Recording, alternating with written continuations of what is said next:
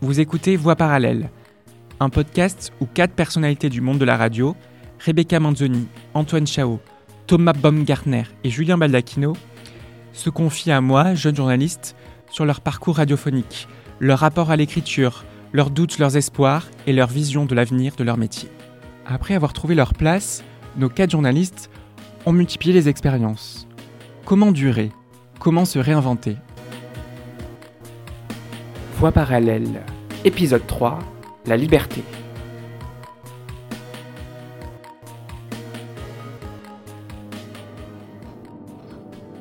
En 2014, on confie à Rebecca Manzoni une chronique musicale dans la matinale de France Inter, Pop Co. Passer d'un programme d'une heure à un format de 4 minutes n'est pas chose aisée, mais des contraintes naît souvent la créativité. Pour la journaliste, c'est aussi l'opportunité de faire partager sa vision exigeante, libre et singulière de la radio à des millions d'auditeurs chaque matin. Avec Rebecca Manzoni, on va parler d'écriture radiophonique. Bah, c'est pas du tout la même chose. C'est-à-dire que Pop Co, c'est 4 minutes très écrit.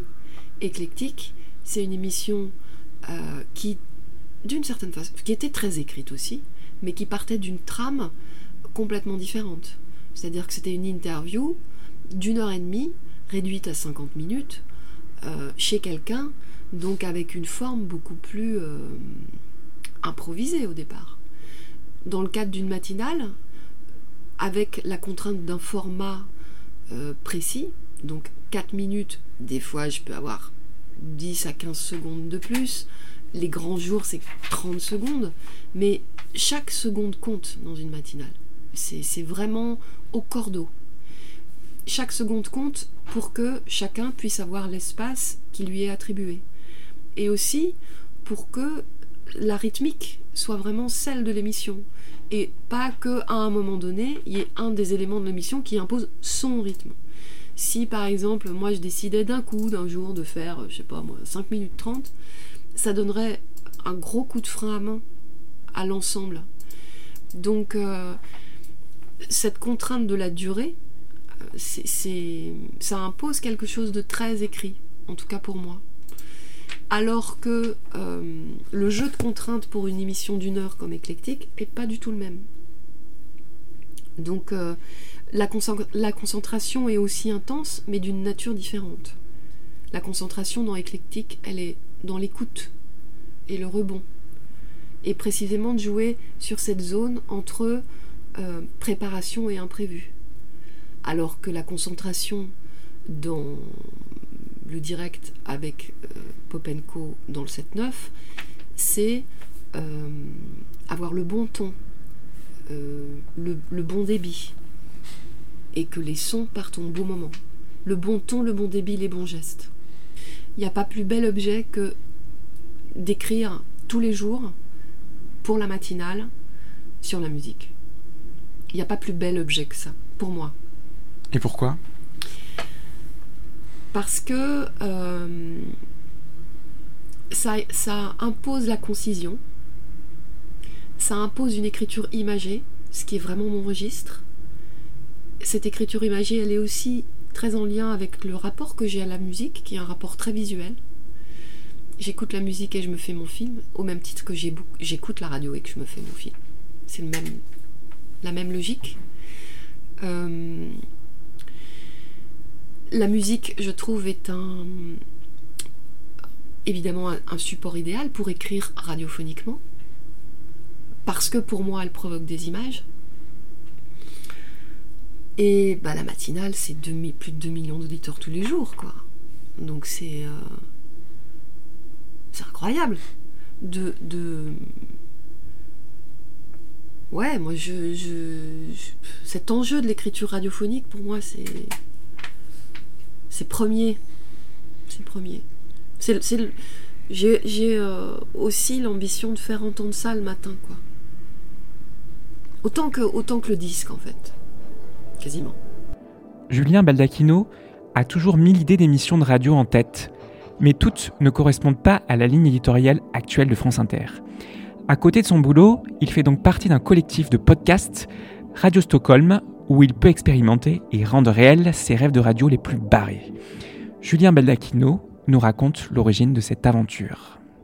Stockholm, à la base, c'est euh, deux personnes. C'est un, ami qui s'appelle Martin Gamara, euh, qui un jour euh, vient, enfin on se connaissait pas du tout, il vient me proposer de faire avec lui un podcast sur Michel Sardou.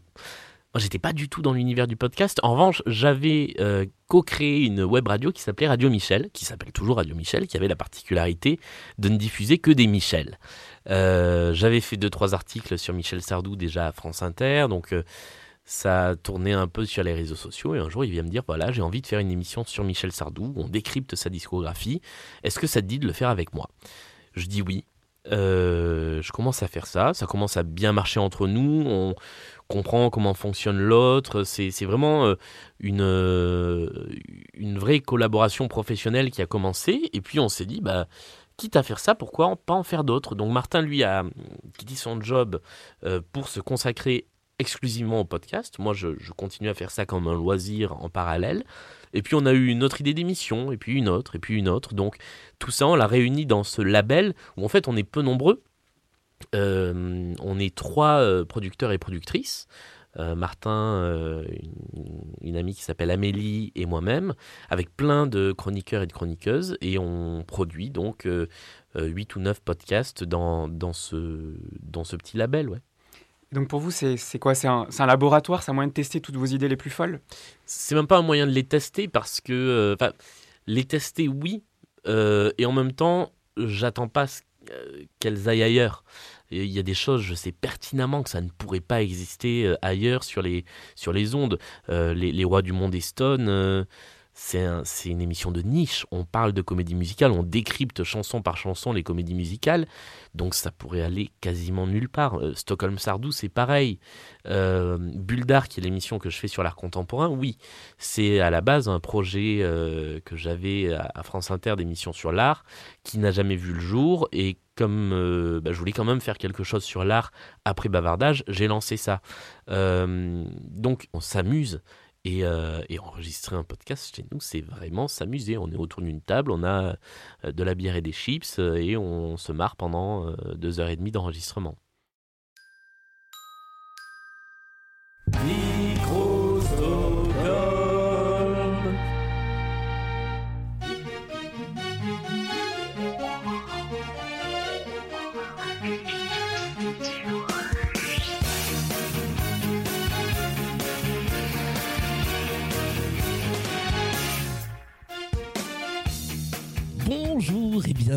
Ce nouveau podcast qui s'appelle Les Rois du Monde et Stone. Je cherche le soleil au milieu de la nuit, à l'Assa Symphonie, au Requiem. J'avoue, je maudis tous les hommes. Nous ne sommes que des sans-papiers, des hommes et des femmes sans respect ni foi ni loi. Je veux vivre et mourir, autant vivre à en crever. S'il faut mourir avant d'avoir aimé, c'est ce qu'il y a de plus beau. Aimer, c'est tellement fort, l'amour tellement possible aussi. Antoine Chao a su se réinventer à l'intérieur d'une même émission en passant de la réalisation au reportage. Alors j'ai fait 4-5 euh, ans de reportage, enfin de réalisation pardon, avant de faire autant quasiment en reportage. Mais parce que oui, j'avais envie, et moi je venais du reportage quelque part, j'avais fait des road movies euh, sur la Nationale 2, et euh, j'ai découvert vraiment le, le, métier de réalisateur en tant que tel, mais j'avais quand même cette frustration de retourner sur le terrain, même si en tant que réalisateur, j'étais souvent parti, euh, enfin j'étais parti quelques fois avec Daniel Mermet et Guy Vanctil sur les longs reportages en Amérique latine pour traduire, pour réaliser sur place, et donc euh, j'avais repris le goût, euh, enfin j'avais pas perdu le goût du voyage, de l'entretien, de la rencontre, etc. Du coup, au bout d'un moment, effectivement, j'ai eu envie de retourner à ça, quoi. Et j'ai proposé à Daniel, et ça s'est fait petit à petit, euh, et puis j'ai passé la main de la réalisation, et voilà, ça s'est fait comme ça, quoi. Mais qu'est-ce qu'elle avait de vraiment spécial, cette émission, là-bas si j'y suis? Comment, euh, quelques années plus tard, vous, la décririez? Bah écoute, euh, ça reste toujours une référence hein, dans le monde de la radio, de la création radiophonique parce qu'il y, avait, euh, y avait une volonté d'aller au plus près euh, des gens, quoi. Hein. même si bon, ça semble une banalité, mais c'est ce que disait Pierre Schaeffer euh, quand il disait il faut rapprocher le micro de la fenêtre au moment de la libération de Paris, et lui il, il, est en train de libérer les ondes de la radio nationale, il faut rapprocher les micros de la fenêtre pour entendre les cloches qui sonnaient, qui étaient pour faire entendre les cloches qui étaient un peu le signal de la libération de Paris. Et nous, c'est ce qu'on a toujours fait euh, à la base j'y suis, c'est ce qu'on a appris à faire tous ceux qui sont passés par là. C'est après, euh, c'est aller sur le terrain, prendre le temps euh, et prendre le et, se laisser surprendre par la situation. Quoi, c'est pas arriver avec un, on va dire un cahier des charges ou une ligne éditoriale déjà fixée où on va juste euh, après coller des, des, commentaires sur des ambiances sonores. Quoi. Donc on va chercher du son où il est, des témoignages de la vie et puis on essaye de la, la retranscrire euh, radiophoniquement euh, et sincèrement euh, à l'antenne quoi. Et ça, effectivement, ceux qui sont passés par là-bas, si j'y suis, bah, c'est Sonia Kronlund, Les Pieds sur Terre, c'est Zoé Varier, c'est beaucoup de ceux qui font de la belle radio aujourd'hui qui sont passés par là. Et, moi, quand j'enseigne, quand j'interviens, en tout cas au Créadoc ou à l'École supérieure de journalisme de Lille, comme j'ai pu faire pendant quelques années, le fait d'arriver de là-bas si j'y suis, euh, c'est pas, enfin, c'est pas pour rien quoi qu'on nous demande de venir parce que ça fait, c'est une référence, c'est toujours une référence d'ailleurs dans le monde de la création et du podcast aujourd'hui Thomas Baumgartner a lui quitté France Culture, où il avait tant expérimenté, pour se lancer dans l'aventure du podcast. Il nous raconte cette nouvelle page qui vient de s'ouvrir dans sa vie radiophonique. J'ai créé euh, le studio euh, wave.audio euh, avec on est deux cofondateurs. Et l'idée de base était juste de répondre à des sollicitations. Parce qu'il y a des envies de son par des gens qui ne savent pas forcément par quel bout prendre le truc mais qui en ont envie. Et donc j'avais des sollicitations pour, pour, pour, accompagner les productions. Donc on, a fait, on a fait ça. Et puis il y a l'idée de bah, il y a deux choses. Quoi. Répondre à des sollicitations, ce qu'on appelle des clients, hein, on va dire. Euh, leur proposer des réponses euh, à la fois créatives et qualitatives, c'est-à-dire que amener un savoir-faire, qui n'est pas forcément, les miens propres, mais je connais des gens, comme on dit, et, euh, et qui peuvent travailler avec nous pour produire des choses belles et intéressantes. Et, l'autre chose, euh, c'est d'avoir nos projets à nous et de, les produire ou de les coproduire et de les proposer à des diffuseurs. Donc voilà. Et là, on peut effectivement, tout d'un coup, tout d'un coup, les cloisons tombent en termes d'imagination et de projection mentale. C'est une grande liberté. De la botte italienne au State, ma collègue de spécialité, Maud Charlet, en a fait du voyage. Désormais, elle espère sillonner le monde pour capter au mieux les sons du monde qui vient. Quand je préparais mes concours aux écoles de journalisme il y a à peu près trois ans, quand j'étais en licence, j'écoutais euh, Grand Reportage, c'est l'émission de reportage de France Inter qui dure à peu près une heure. J'étais assez fascinée par euh, les sons et euh, le fait qu'ils puissent créer des images, comme Rebecca Manzoni en parle. Et donc maintenant, quand je fais un reportage, j'essaie le plus possible de chercher ces sons particuliers qui vont permettre à l'auditeur de reconstituer dans leur tête qui ou quoi j'ai pu voir ou rencontrer. Et en fait, ça m'amuse.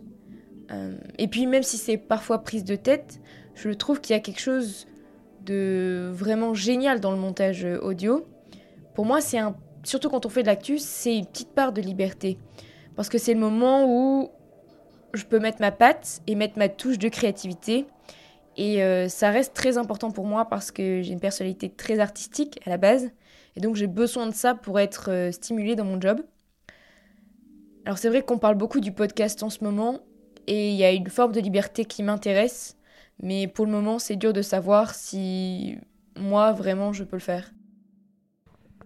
Antoine Maffré se pose beaucoup de questions. Presse écrite, web, radio. Vers où aller?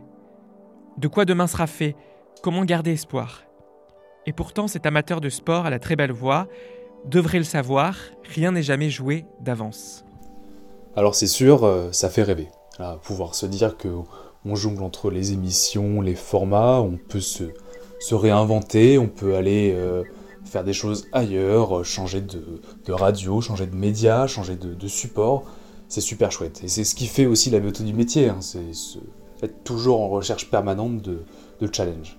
Après, on va pas se mentir, pour nous, en tout cas pour moi, je, ça peut pas être le cas. Pour le moment, on cherche à, trouver de quoi manger, quoi, en faisant notre métier.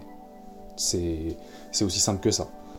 se dire que se dire qu'à la fin de, notre parcours, on, se bat entre étudiants spécialisés d'écoles reconnues sur lesquelles on est tous rentrés sur des concours difficiles pour au final avoir des CDD de quelques mois. Euh, on est loin de pouvoir se dire qu'on partira euh, en reportage euh, au bout du monde. Alors voilà, on espère, j'espère, pouvoir un jour toucher à ça. Pour le moment, on, va, on va essayer de pouvoir vivre de notre métier. Dans le prochain épisode, on parlera de l'avenir, de ce boom du podcast dont on ne sait pas vers où il nous mènera, et des rêves radiophoniques de nos quatre journalistes.